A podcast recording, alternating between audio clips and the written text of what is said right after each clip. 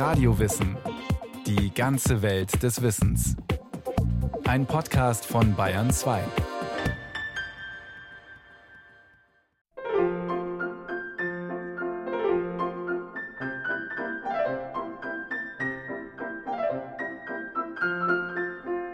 Lieber Vater, du bist kein Kater.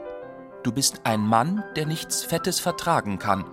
Doch von den Russen hörst du gern, wie sie den Polen den Weg versperren. So beginnt ein Geburtstagsbrief des kleinen Fontane an den Vater. Auch wenn er schon recht früh mit dem Verseschmieden begonnen und lange journalistisch gearbeitet hat, so sind die großen Romane erst nach seinem 60. Lebensjahr entstanden.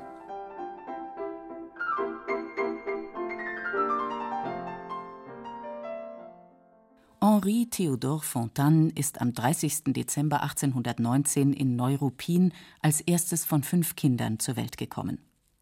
Der Vater Louis Henri und die Mutter Emilie Fontaine, beide aus hugenottischen Familien stammend, gehörten zur französischen Kolonie in Brandenburg-Preußen.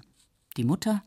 Eine schlanke, zierliche Frau mit schwarzem Haar, Augen wie Kohlen, energisch, selbstsuchtlos und ganz Charakter. Und der Vater?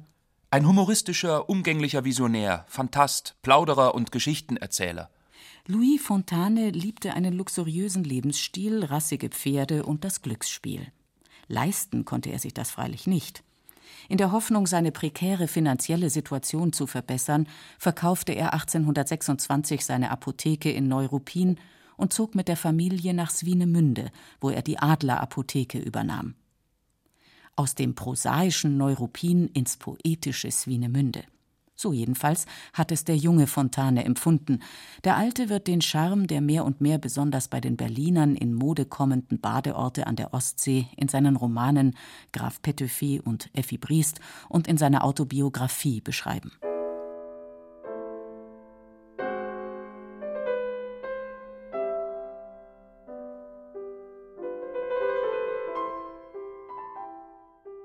Überall da, wo gotische Giebel in ihrem finsteren, historischen Ernst aufragen, da verschwindet der heitere Flaggenschmuck in dem umherliegenden Dunkel. In den kleinen, kaum hundert Jahre alten Städten aber, die keine Geschichte haben und in ihrer Kleinheit und Sauberkeit fast aussehen, als wären sie gestern aus der Spielschachtel genommen, in ihnen ist die Flagge die Hauptsache, das flatternde Band am Hut. Die im Alter vorgenommene literarische Rückbesinnung auf Kindheit und Elternhaus hat auch einen therapeutischen Nebeneffekt. Sie hilft Fontane, Krisen und Schreibblockaden zu überwinden. Das Haus, zumal die eigentlichen Wohnräume waren, das Mindeste zu sagen, anfechtbar. Entzückend aber waren Hof und Garten. Da spielten wir halbe Tage lang und legten Burgen an oder turnten am Reck oder brachen Planken aus dem Zaun und zogen auf Raub in die Nachbargärten. Schöner aber als alles das war für mich wenigstens eine zwischen zwei Holzpfeilern angebrachte, ziemlich baufällige Schaukel und doch konnte ich gerade von dieser Stelle nicht los und setzte meine Ehre darin, durch abwechselnd tiefes Kniebeugen und elastisches wieder Emporschnellen die Schaukel derartig in Gang zu bringen, dass sie mit ihren senkrechten Seitenbalken zuletzt in eine fast horizontale Lage kam. Dabei quietschten die rostigen Haken und alles drohte zusammenzubrechen, aber das gerade war die Lust, denn es erfüllte mich mit dem wonnigen und allein das Leben bedeutenden Gefühle, dich trägt das Glück. Doch dass das Leben nicht nur von Poesie, sondern vor allem von Prosa bestimmt wird, hat schon der siebenjährige Theodor begriffen.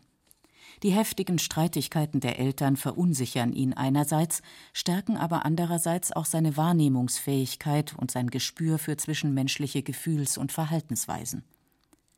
Das Dilemma des emotional überforderten Kindes, sein Hin- und Hergerissensein zwischen der starken Mutter und dem schwachen Vater, literarisch wie psychologisch meisterhaft dargestellt.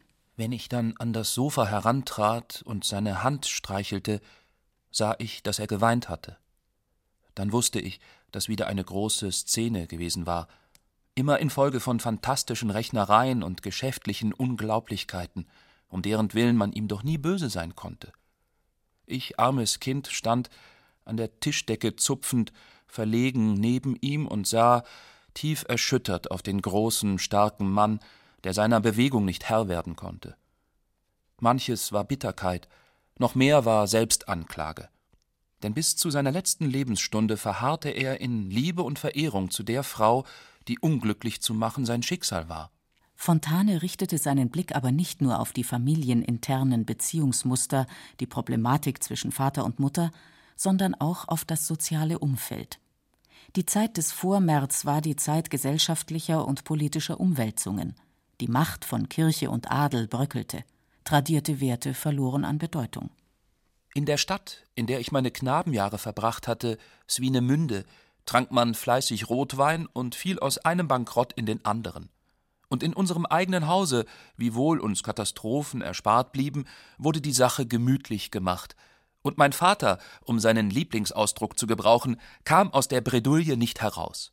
Da die Kleinstadt kein angemessenes Bildungsangebot aufzuweisen hat, wird der 14-Jährige in einer Berliner Gewerbeschule angemeldet und beim Bruder des Vaters untergebracht.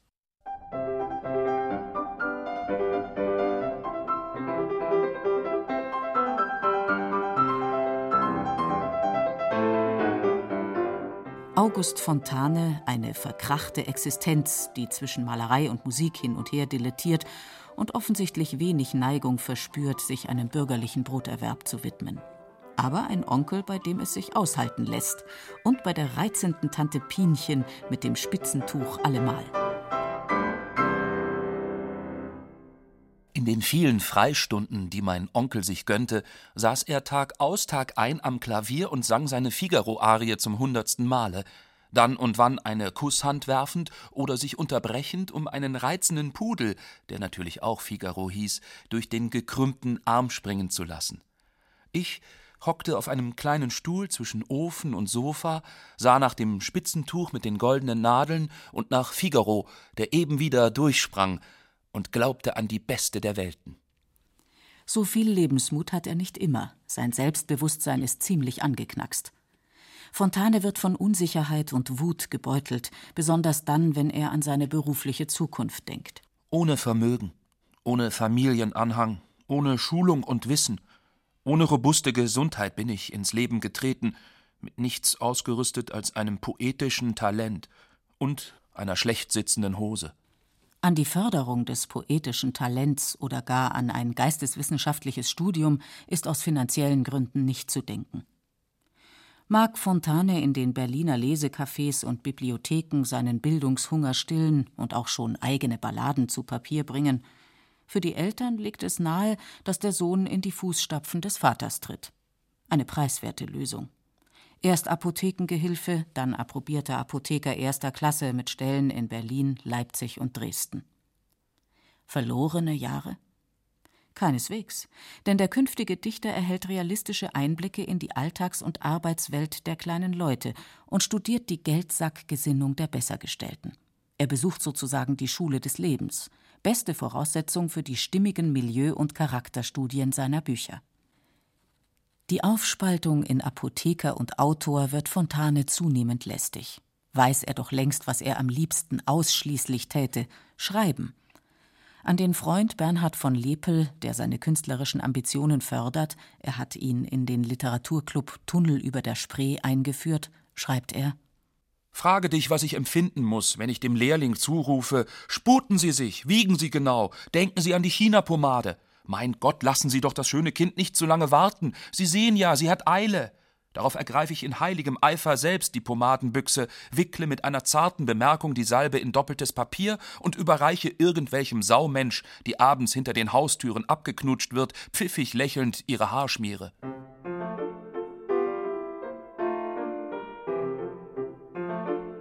Fontane, trotz despektierlicher Schilderung dem weiblichen Geschlecht alles andere als abgeneigt, hofft sein Glück mit dem Abruzzenmädchen zu finden. Emilie war noch ein Kind, als er sie im Hause des Onkels kennengelernt und dann aus den Augen verloren hatte. Jedenfalls sehnen sich beide nach emotionaler Zugehörigkeit. Die unehelich geborene und ständig herumgestoßene Emilie Rouanet und der von den ewigen Streitereien der Eltern traumatisierte Theodor Fontane. Die Kleine, mittlerweile 19 Jahre alt geworden, war total verändert. Nicht bloß das Abruzzentum war hin, Auch die mildere Form, das Südfranzösische, hatte sich beinahe ganz verflüchtigt, und die tiefliegenden dunklen Augen, die mir, ohne schwarz zu sein, immer kohlschwarz erschienen waren, sahen jetzt in dem hierlands üblichen Halbgrau hell und lachend in die Welt hinein.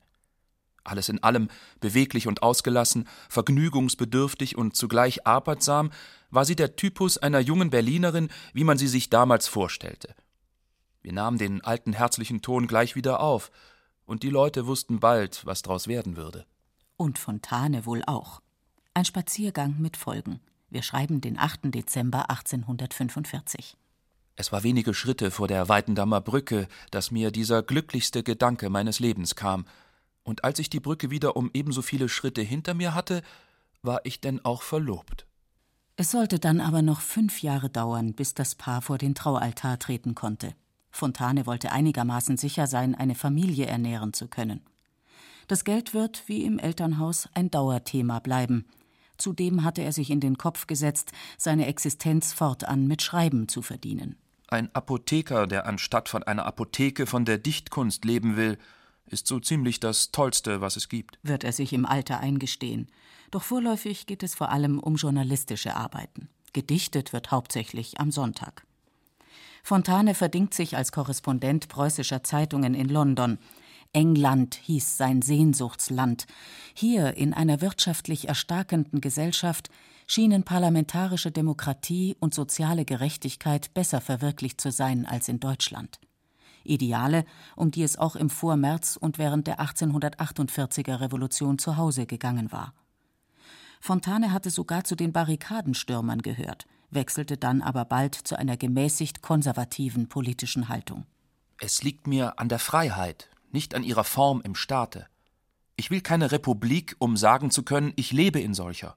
Ich will ein freies Volk. Ich hasse nicht die Könige, sondern den Druck, den sie mit sich führen. Aus beruflichen Gründen war die Familie oft getrennt.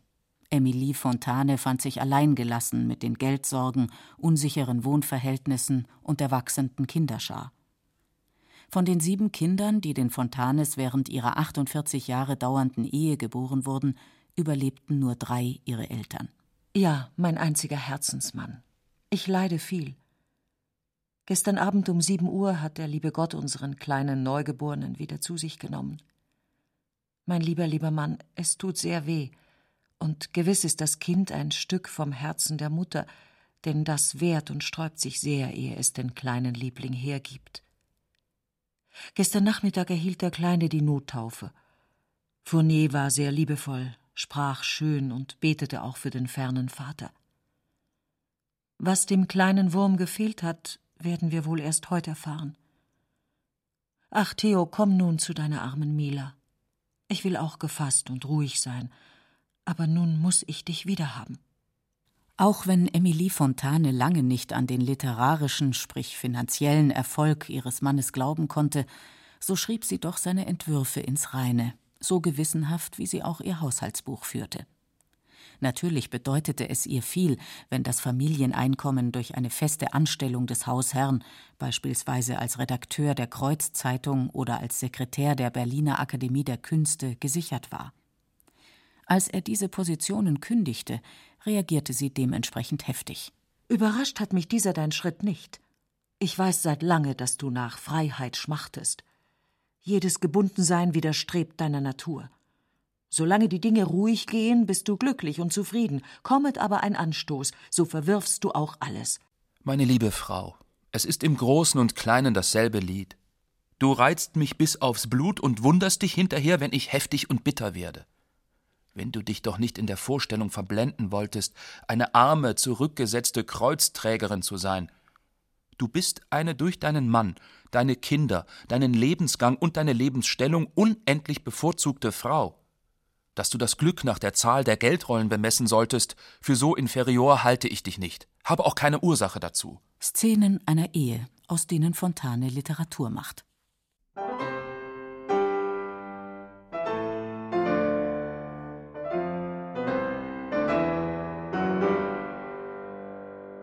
Wie bei vielen Eheleuten, so stand es auch bei den Holkschen. Wenn sie getrennt waren, waren sie sich innerlich am nächsten, denn es fielen dann nicht bloß die Meinungsverschiedenheiten und Schraubereien fort, sondern sie fanden sich auch wieder zu früherer Liebe zurück und schrieben sich zärtliche Briefe. Mir klopft das Herz vor Freude bei dem Gedanken, dich wiederzusehen. Lass es dir gut gehen, du lieber Sekretär AD. Es war ein schöner Titel. Lächerlich an sich, für dich, unter der Würde. Nein, wir wollen nur Theodor Fontane leben und sterben. Hoffentlich gemeinsam und gesund noch lange das Erstere. Deine alte, getreue Frau. Ab 1870 ist Fontane Theaterrezensent der Vossischen Zeitung in Berlin. Und seine Kritiken mögen oft unterhaltsamer als die Inszenierungen gewesen sein. Fräulein Buska aus dem Sommernachtstraum wird ganz nach fontanischer Manier zum Modell für Franziska Franz in seinem Roman Graf Petöfi und damit wohl berühmter, als sie es sich jemals hätte träumen lassen. Aber welche Stimmen! Die eine nicht ungefällig, aber so brettenhaft, die andere ganz Berliner Madame, die mit Morgenhaube und eingeflochtenem Haar über den Gemüsemarkt schreitet. Und Oberon, der Elfenkönig, der Menschheit tiefste Prosa fasst mich an. Gern heb ich hervor, dass Fräulein Buska, Titania, wie ein Stern leuchtete. Sie weidet wie ein Reh in dieser grünen Waldesdichtung, während Elfenkönig Oberon wie ein Sechzehnender durch die Gehege bricht. Schlecht ist schlecht, und es muss gesagt werden. Das betrifft auch die Stücke berühmter Schriftsteller wie Karl Gutzkow.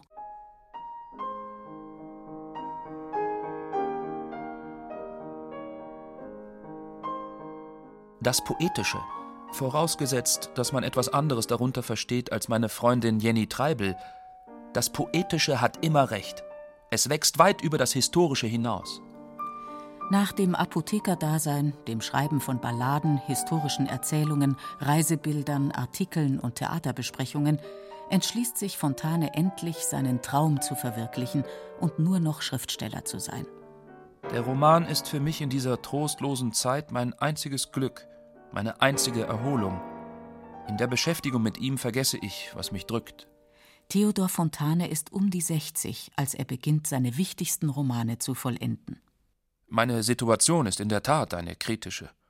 In Jahren, wo die meisten Schriftsteller die Feder aus der Hand zu nehmen pflegen, kam ich in die Lage, sie noch einmal recht fest in die Hand nehmen zu müssen, und zwar auf einem Gebiet, auf dem ich mich bis dahin nicht versucht. Missglückt es, so bin ich verloren. Ich habe meine Schiffe verbrannt und darf, wenn ich auch keine Siege feiere, wenigstens nicht direkt unterliegen. Um Auflagen und Honorare zu erhöhen, stimmt Fontane dem Vorabdruck des Romans Irrungen und Wirrungen in der Vossischen Zeitung zu. Es ist die Geschichte einer Liebe zwischen einem Grafen und einem einfachen Mädchen. Nach den vorherrschenden gesellschaftlichen Bedingungen eine unmögliche Verbindung.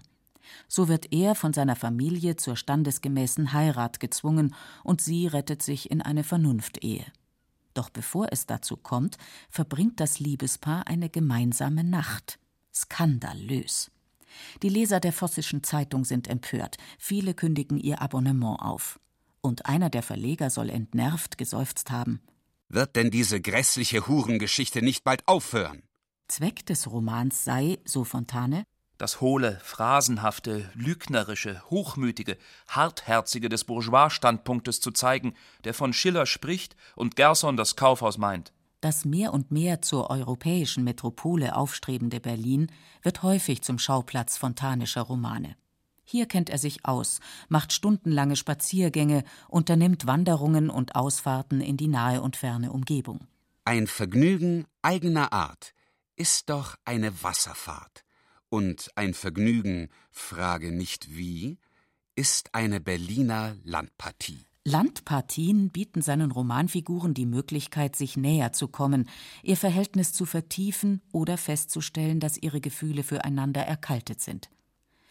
Einerseits ist Fontane, der Verfechter individueller Freiheit und Glückssuche, den Herztönen seiner Zeitgenossen auf der Spur, andererseits verliert er nicht die Bewahrung gesellschaftlicher Normen aus den Augen.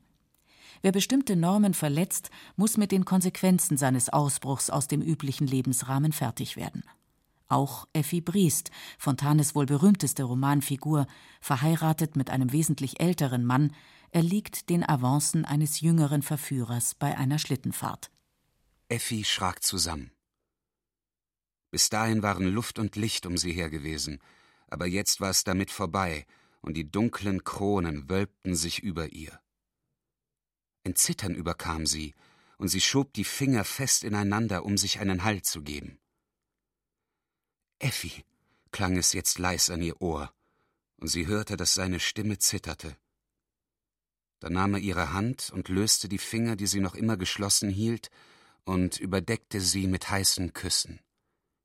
Es war ihr, als wandle sie eine Ohnmacht an. Ach, Effi. Alle Leute sympathisieren mit ihr. Und einige gehen so weit, im Gegensatze dazu, den Mann als einen alten Ekel zu bezeichnen. Das amüsiert mich natürlich, gibt mir aber auch zu denken, weil es wieder beweist, wie wenig den Menschen an der sogenannten Moral liegt und wie die liebenswürdigen Naturen dem Menschenherzen sympathischer sind. Vielleicht interessiert es Sie, dass die wirkliche Effi übrigens noch lebt, als ausgezeichnete Pflegerin in einer großen Heilanstalt. Innstetten in Natura wird mit nächstem General werden. Ich habe ihn seine Militärkarriere nur aufgeben lassen, um die wirklichen Personen nicht zu deutlich hervortreten zu lassen.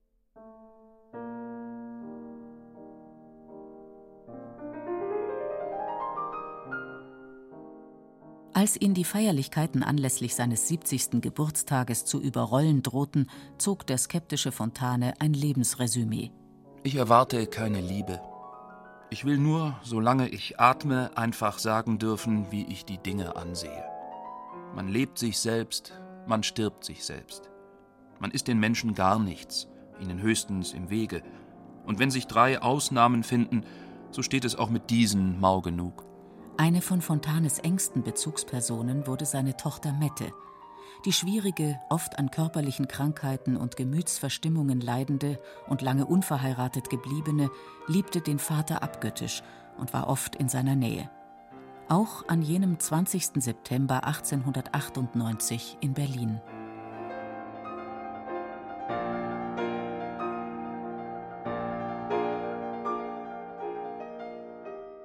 Er hatte sich mit der Tochter lebhaft unterhalten, verlangte von ihr einen Likör, den er, wenn auch selten, gern trank. Während sie das Glas holte, ging er in sein Schlafzimmer. Sein langes Verweilen dort beunruhigte sie, und als sie die Tür öffnete, fand sie den Vater über dem Bett liegend. Ein schmerzloser, sanfter Tod.